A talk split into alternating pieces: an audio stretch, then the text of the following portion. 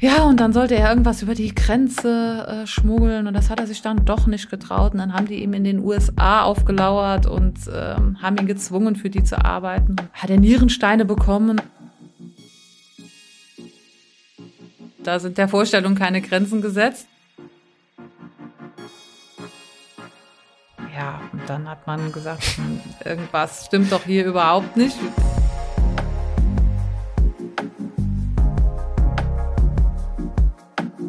Versicherungen. Jeder braucht sie. Aber sich damit wirklich auseinandersetzen, ist das nicht nur unverständliches Expertendeutsch und arbeiten da nicht nur Verkäufer, die mir was andrehen wollen, was ich gar nicht brauche? Und überhaupt, ist das nicht alles völlig langweilig? Es gibt viele Vorurteile über die Versicherungsbranche. Wir wollen damit aufräumen. Mit einem Blick hinter die Kulissen. Mit Gesprächen mit Mitarbeiterinnen und Mitarbeitern, die von sich und ihrer Arbeit erzählen. Die ganz sicher eines nicht ist langweilig. Dies ist Backstage Stories. Versichern ist alles nur Stromberg oder was? Ein Podcast der DBK Versicherungsgruppe. Folge 4 Frau Gattung.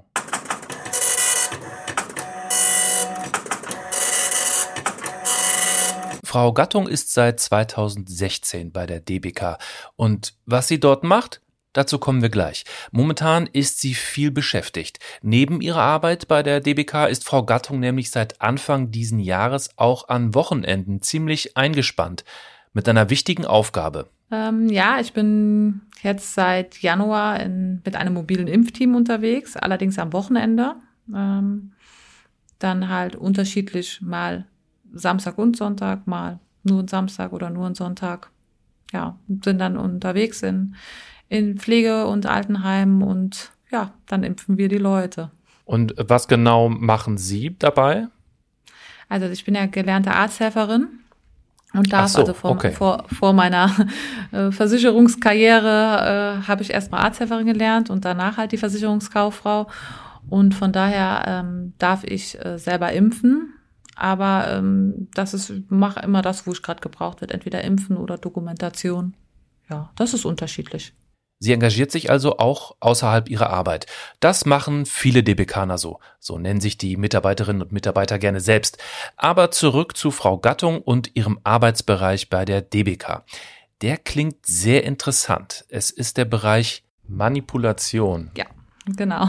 Also im Prinzip alles, was äh, mit Betrug in der Krankenversicherung zu tun hat, äh, landet bei uns. Aha. Einmal halt, äh, wenn den Leistungssachbearbeitern bei der täglichen Arbeit äh, irgendwelche Auffälligkeiten vor die Linse kommen, sage ich mal so. Also, dass sie sagen, eine Rechnung sieht komisch aus oder äh, da ist eine Geschichte, das ist alles irgendwie merkwürdig, dann landet das bei uns und dann schauen wir uns das genauer an, weil der Leistungssachbearbeiter hat dafür natürlich keine Zeit. Die erstatten Rechnungen, prüfen Leistungsfrist ähm, und können, können sich gar nicht intensiv mit den einzelnen Belegen befassen. Dann landet bei uns Auskünfte, Auskunftsersuchen von der Staatsanwaltschaft, wenn ein Ermittlungsverfahren gegen einen, ich sag jetzt mal gegen einen Leistungserbringer, einen Arzt, Heilpraktiker oder auch gegen ein Mitglied ähm, läuft. Das landet bei uns. Da geben wir dann Auskünfte und ansonsten suchen wir halt auch aktiv nach Auffälligkeiten. Das äh, läuft in der Regel so ab, dass wir ein Schreiben bekommen, wo dann drin steht, dass ein Ermittlungsverfahren gegen ein Mitglied oder ein Arzt oder ein Apotheker oder wie auch immer läuft. Und dann wird meistens erstmal gar nicht gesagt, worum es genau geht, sondern die möchten dann meistens erstmal alle Belege, die uns vorliegen. Also zum Beispiel, wenn ich jetzt den Dr. Müller aus Buxtehude habe und ähm, alle Belege, die wir von irgendwelchen Mitgliedern eingereicht bekommen haben, dann wollen die davon Kopien haben. Manchmal sagen die auch, wir möchten nur Belege wo gewisse Gebührenziffern oder Behandlungen abgerechnet wurden. Das ist erst im ersten Fall, im ersten Schritt erstmal so, wie das abläuft. Und dann kriegen die natürlich von uns die Auskünfte, denn da sind wir auskunftspflichtig bei der Staatsanwaltschaft. Und das kriegen die von uns und dann versuchen wir im Nachhinein rauszubekommen, ähm, worum es denn da geht. Das müssen wir offiziell anfragen, müssen dann auch darlegen, dass wir ein berechtigtes Interesse haben, also dass uns eventuell ein Schaden entstanden ist. Und ähm, ja, wenn wir Glück haben, bekommen wir dann irgendwann mal Einsicht in die Ermittlungsakte. Das klingt jetzt so, als ob da ein längerer Zeitraum dazwischen ja. immer liegt. Ja, das können tatsächlich Jahre sein, die da dazwischen liegen. Weil Jahre? Wenn die, ja, wenn sie ein Auskunftsersuchen bekommen, sind die ja meist ganz am Anfang von den Ermittlungen. Äh, oft weiß der Beschuldigte noch gar nicht, dass gegen ihn ermittelt wird zu dem Zeitpunkt. Und ähm, weil das ist ja mehr so der erste Schritt. Wenn jemand Anzeige erstattet, wird ja erstmal geprüft, ist da überhaupt was dran. Und da kommen wir ja schon ins Spiel. Dafür brauchen die ja schon Rechnungen oder Rezepte. Und bis das, das dann ausermittelt ist und bei der Staatsanwaltschaft wieder zurück ist, also von der Kripo wieder an die Staatsanwaltschaft geht. Das dauert schon mal eine ganze Zeit lang. Dann wird ja erstmal geprüft, ob Anklage erhoben wird und dann müssen sie das Gerichtsverfahren noch abwarten. Manchmal kommt es auch vor, dass wir dann als Zeugen vor Gericht geladen werden, um da halt Fragen zu klären. Und ja, das sind schon mal gerne vier, fünf, sechs, sieben Jahre. Kann alles vorkommen. Und äh, das heißt, im allerersten Schritt ähm, ist äh, Ihr Job dabei, sozusagen die Staatsanwaltschaft erstmal nur mit Daten zu versorgen. Äh, oder, oder steigen Sie auch dann in die Überprüfung ein, ob da irgendwas falsch gelaufen ist? Wenn wir mitgeteilt bekommen, worum es überhaupt geht, dann machen wir das natürlich. Dann schauen wir uns die Rechnung genau an. Ähm, das ist schwierig, wenn wir tatsächlich überhaupt keine Auskunft bekommen haben. Wenn die nur sagen, wir hätten gern die Rechnungen, dann ist es für uns halt schwierig, ähm, weil nur anhand, wir schauen uns die Rechnung natürlich trotzdem an, ob uns irgendetwas auffällt. Aber dann ist es oftmals schwierig, dahinter zu kommen, worum es ähm, geht. Denn Sie haben ja auch öfters mal den Fall, dass ein ein Arzt oder ein Heilpraktiker mit den äh, Versicherten zusammenarbeitet und dann ist es ja richtig schwierig. Dann ist für uns ja gar nicht ersichtlich, was da genau falsch gelaufen ist. Und da jetzt schon einen Schaden auszumachen, ist schwer. Ach so, Sie meinen äh, Zusammenarbeiten, meinen Sie jetzt quasi so einen Betrug, der von einem äh, von einem Heilpraktiker, sagen Sie jetzt gerade als Beispiel, zusammen mit einem Patienten gemeinsam begangen wird. Ja, Heilpraktiker oder auch halt ein Arzt. Aber ein Heilpraktiker ist eigentlich ein schönes Beispiel, denn in der gerade Heilpraktiker haben wir äh, ja viele Sachen, die wir nicht bezahlen, weil das wissenschaftlich nicht allgemein anerkannte Behandlungsmethoden sind. Mhm. Und dann wird die Rechnung mal gerne so geschrieben, dass es auch erstattungsfähig ist. Also da wurde vielleicht in Wirklichkeit was ganz anderes gemacht, eine andere Therapie, die wir aber nicht erstatten würden. Und dann wurde halt die Rechnung so geschrieben, dass das bei uns durchgeht. Heilpraktiker sind hier natürlich nur ein Beispiel unter vielen. Auch andere Leistungserbringer fallen immer wieder durch zum Beispiel ungewöhnliche Rechnungen auf. Frau Gattung hat hier schon einiges erlebt. Also ich sag mal so, wenn wir halt ähm, immer dieselben Rechnungsbeträge zum Beispiel haben von einem Heilpraktiker, das ist schon komisch, weil auch oder auch von einem Arzt. Wenn Sie jetzt zum Arzt oder zum Heilpraktiker gehen, haben sie ja eine andere Erkrankung, als wenn ich da hingehe. Und dann kriegen ja. sie demzufolge auch eine andere Behandlung. Und das kann niemals immer bei jedem dasselbe kosten. Das ist schon sehr auffällig. Was ist denn da so die, ich sag mal, die Bandbreite de, der Betrugsversuche, die Sie so erleben? Ach, es gibt eigentlich alles. Die, da sind der Vorstellung keine Grenzen gesetzt. Ob das jetzt eine Rechnungsmanipulation ist, ob das Rezepte sind, die gefälscht werden, ob das ja, physikalische Therapien, Krankenhaustagegeld, da Zahnarzt, da sind der, da gibt's gar keine, gar kein, kein Muster. Also das ist so vielfältig. Also es gibt gar nicht so, also sowas ganz Klassisches, über das Sie so am meisten stolpern. Ähm, am meisten stolpern wir über gefälschte Rechnungen oder gefälschte Rezepte. Das sind mhm. so das das größte, der größte Teil unserer Arbeit und dann auch, wie gesagt, entweder, also oft vom Versicherungsnehmern und die Ärzte oder Heilpraktiker, die Leistungserbringer, die kommen öfters über die Staatsanwaltschaft. Das ist eher seltener, dass wenn wir es kommt auch schon mal vor, dass wir halt in einem Einzelfall sehen, okay, die Rechnungen von dem Leistungserbringer sehen komisch aus und stellen dann fest, die sehen bei allen komisch aus und irgendwie ist das alles ganz seltsam. Die Behandlungen passen nicht zusammen und da ist jetzt zweimal der Blinddarm entfernt worden. Ja. Das wäre aber ein Anfängerfehler. Ja, aber manchmal passieren Sachen, wo die Leute nicht aufpassen. Also mhm. das ist unser Glück. Das kommt gar nicht mal so selten vor, dass da auch beim Zahnarzt, ne, dass dann der Zahn, der hintere Backenzahn auf der rechten Seite, der wird dreimal gezogen. Das äh, passiert schon mal, ne? Da aber da werden Sie dann erstmal sozusagen, äh, werden Sie darauf aufmerksam gem äh, gemacht von Kolleginnen und Kollegen, die sagen, schauen Sie sich das doch bitte mal genauer an. Die meisten unserer Fälle kommen über die, über die Kollegen, die die Rechnungen prüfen und erstatten. Da mhm. kommen die meisten unserer Fälle her. Und dann haben wir natürlich auch die Möglichkeit, durch, ich sag mal, immer weiter wachsende künstliche Intelligenz oder Prüfprogramme, da halt auch, ja, selber aktiv nachzusuchen. Ja. Wer verhält sich denn jetzt anders als alle anderen? Das ist immer mhm. die große Frage. Und dann mhm. Muss man sich halt die Frage stellen, warum verhält er sich anders? Das ist nicht immer Manipulation und auch nicht immer Betrug. Da gibt's natürlich den Einzelfall eines Schwerkranken, der halt nun mal ganz einfach viel mehr Behandlungen benötigt, was er auch kriegen soll. Aber dort darüber, über diese Frage, wer verhält sich anders als andere, finden Sie halt auch den klassischen Betrüger. Und wenn Sie jetzt also ähm, über einen Fall gestolpert sind, wo irgendwas auffällig ist, was, äh, was anders ist als bei den anderen Fällen, wie sind denn dann für Sie jetzt die nächsten Schritte? Wir schauen uns die betreffenden Kunden ganz genau an. Also wir schauen uns alle Belege an. Wir schauen, ähm, was macht der beruflich. Äh, wir schauen, wo kriegen wir andere Informationen über den noch her, was wurde uns so geschrieben, hat der Probleme, hat er finanzielle Probleme, kann er seine Beiträge nicht zahlen, das sind alles so Fragen, die wir uns stellen. Und wie so oft gibt es dann auch bei Frau Gattung den einen Fall, an den sie sich erinnert, wo mit jeder Wendung eine größere Geschichte dahinter steckt. Da hat ein der Sohn eines Mitglieds, der in Amerika studierte, hat uns gefälschte Krankenhausrechnungen eingereicht und ähm, da sind wir drüber gestolpert, weil der Leistungssachbearbeiter hat gesagt, hm, das sind sehr hohe Behandlungskosten. Also wir haben ja extra Leistungssachbearbeiter, die ausländische Rechnungen erstatten und USA hat zwar hohe Behandlungskosten, aber das war dann doch auch für die USA sehr hoch.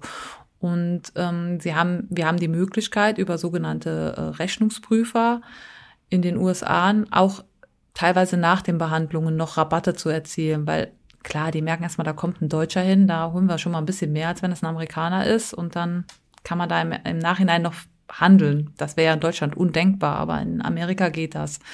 Ja, dann hat man äh, den Kunden gebeten, uns weitere Unterlagen zur Verfügung zu stellen, damit wir uns das mal genau angucken können. Und dann, das war eine Rechnung über ähm, 17.000 Dollar.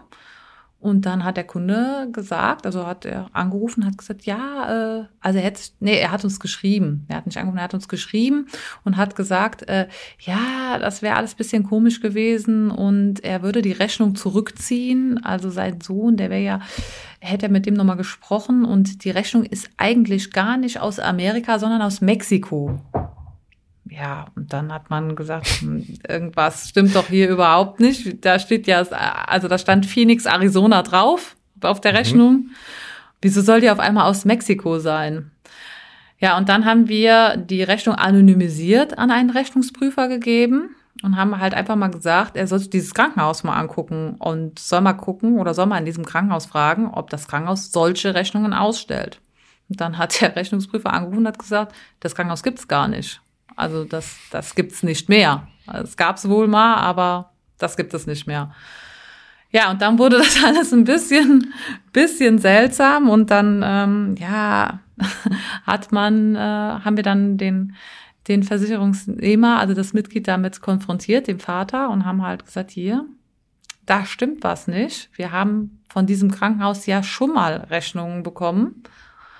Da hatte der Sohn sich angeblich den Arm gebrochen und dann hat er gesagt, ach so, ja, also, ah, ach so. Ja, wir hatten schon mal, also hier, die hatten wir noch gar nicht bezahlt, aber wir hatten tatsächlich in der Vergangenheit schon mal Rechnungen bezahlt für einen gebrochenen Arm, wo er angeblich operiert worden ist in diesem Krankenhaus. Und äh, ja, das, äh, ja, da war der Versicherungsnehmer sehr erstaunt drüber und dann haben wir ge ihn gebeten, dass wir persönlich mit ihm darüber sprechen möchten. Mhm. Und dann ist er auch gekommen, hat sich mit uns an einen Tisch gesetzt und dann ja, wurde die Sache immer komischer. Also er konnte dann im Gespräch uns zeigen, dass er, also er sagt, er kann nicht viel dazu sagen. Er kann sagen, er war bei seinem Sohn gewesen zum letzten Geburtstag und hat auch gesehen, dass der Arm eingegipst wäre und der, er könnte sich überhaupt nicht vorstellen, dass da irgendwas verkehrt läuft, weil der Sohn, der hat ja auch eine Lebensgefährtin, die hat ein gut laufendes Geschäft und die wohnen in einem großen Haus, die haben überhaupt keine finanziellen Probleme. Und er müsste aber das Studium von seinem Sohn bezahlen. Das wäre ja so sehr teuer und hat uns auch in seinem Handy im Online-Banking gezeigt, dass er dafür Beträge an seinen Sohn überweist und konnte uns auch darlegen, dass alle Rechnungen, also alle Leistungen, die wir erstattet haben, er auch an seinen Sohn weitergegeben hat. Mhm. Dann sind wir ziemlich schnell zu der Erkenntnis gekommen, dass wahrscheinlich der Sohn auch seinen Vater da ausnimmt. und haben dann halt gesagt, ja, er möchte, ähm, wir möchten das klären oder wir müssen das klären, wir möchten das Geld zurück. Dann hat er auch gesagt, ja, das Geld überweist er uns zurück, er will da keinen Ärger. Und damit ist der Fall für die DBK natürlich noch nicht beendet gewesen, denn auf jeden Betrugsversuch folgt immer das eine, die fristlose Kündigung. Das ist natürlich im Sinne aller Kundinnen und Kunden. Es geht ja um gegenseitiges Vertrauen. Aber die Geschichte geht noch weiter. Also normalerweise hätten wir den Vater auch gekündigt, weil er ist unser Ansprechpartner, er ist unser Vertragspartner, er hat die Leistungen erhalten und er hat auch die Belege bei uns eingereicht. Ähm, da er uns aber in dem Fall hier glaubhaft versichern konnte, er hat das alles weitergegeben und er hat, ähm, hat davon auch nichts gewusst, haben wir nachher auf die Kündigung des Vaters verzichtet, haben aber den Sohn fristlos gekündigt. Ja, und dann wollten wir aber eine Stellungnahme. Also wir wollten das Geld zurück und wir wollten eine Stellungnahme. Und dann wurde die Geschichte immer kurioser. Dann hieß es auf einmal, dann hat er, hat er sich erst gar nicht mehr gemeldet, haben wir angerufen und gesagt, wo bleibt denn die Stellungnahme? Ja, er hat mit dem Sohn telefoniert und das wäre ganz fürchterlich. Also der wird seit 2015 in Mexiko erpresst. Er war damals auf einer Sightseeing-Tour mit seiner Freundin, die gebürtig aus Mexiko ist. Und der Guide, den sie hatten, der hat die dann in die Wüste verschleppt und dort sind sie vor einen Graben gestellt worden, wo menschliche Überreste drin standen. Und wenn man sie jetzt, äh, wenn sie jetzt sich den, den, den Kurier über die Grenze spielen würden, dann würden sie da umgebracht und werden dabei geworfen. Das hat alles so viele Fragen aufgeworfen, wo wir schon sagen, die kommt gebürtig aus Mexiko, will ihm seine die Heimat zeigen und braucht einen Guide. Das ist schon mal die erste Frage, die wir uns gestellt haben. Dann haben wir ja. gefragt, wo kommt denn die Freundin her? Ja, das wusste er auch nicht so genau. Ja, und dann sollte er irgendwas über die Grenze äh, schmuggeln und das hat er sich dann doch nicht getraut. Und dann haben die ihm in den USA aufgelauert und ähm, haben ihn gezwungen, für die zu arbeiten. Und dann hat er sich, hat er ähm, eine hat er Nierensteine bekommen und dann war das alles so teuer in den USA und dann ist er nach Mexiko gegangen und die haben ihn da in einer unterirdischen Klinik, haben die ihn operiert. Das ist wurde, Unterirdisch. Ja, Unterirdisch ja, das direkt. war, man hat vom Kartell her hat man ihn, jemand vom Kartell hat ihn da hingefahren in die unterirdische Klinik und dort wurde er dann operiert und ähm, ja, es waren katastrophale Zustände und er muss bis heute seine Schulden abarbeiten, weil er dieses erste Päckchen nicht in die USA gebracht hat. Also es war dann irgendwann so, der hat uns auch seine Stellungnahme auf, auf Englisch geschickt, ähm, weil er ja seit 2012, der Vorgang ist aus 2017, 18 gewesen, also er war seit fünf bis sechs Jahren in, in den USA und er kann kein Deutsch mehr. oh. Ja. Erstaunlich. Hat man, hat man schnell verliert. Ja. Das sind halt, wie gesagt, das ist halt so eine ganz kuriose Geschichte. Also sowas hören wir tatsächlich dann auch selten. Das war nachher so an den Haaren herbeigezogen. Wir haben dann im Internet noch Bilder gefunden, wo er mit Geldbündeln im Casino abgebildet war. Das Ganze ist aber dann noch nicht beendet. Der Versicherungsbetrug hat noch weitreichende Folgen. Schließlich geht es bei einer Versicherung auch immer um Vertrauen und ein Betrug belastet die komplette Versichertengemeinschaft.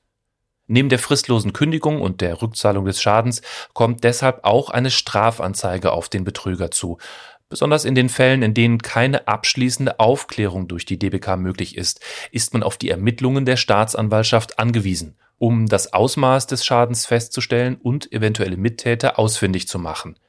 All diese Maßnahmen dienen natürlich nur einem Zweck, die Gelder der Versicherten zu schützen.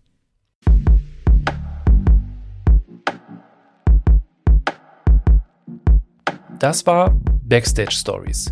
Versichern ist alles nur Stromberg oder was? Eine Reihe, in denen wir mit Vorurteilen gegenüber der Versicherungsbranche aufräumen wollen. Ein Podcast der DBK Versicherungsgruppe. In der nächsten Folge Herr Scherhag. Dann macht er die Tür auf und da ist die ganze Wohnung ist abgedunkelt. Ja, also äh, alles dunkel, so ein kleines Lämpchen angemacht. Ja, kommen Sie rein, der Typ selbst im Bademantel.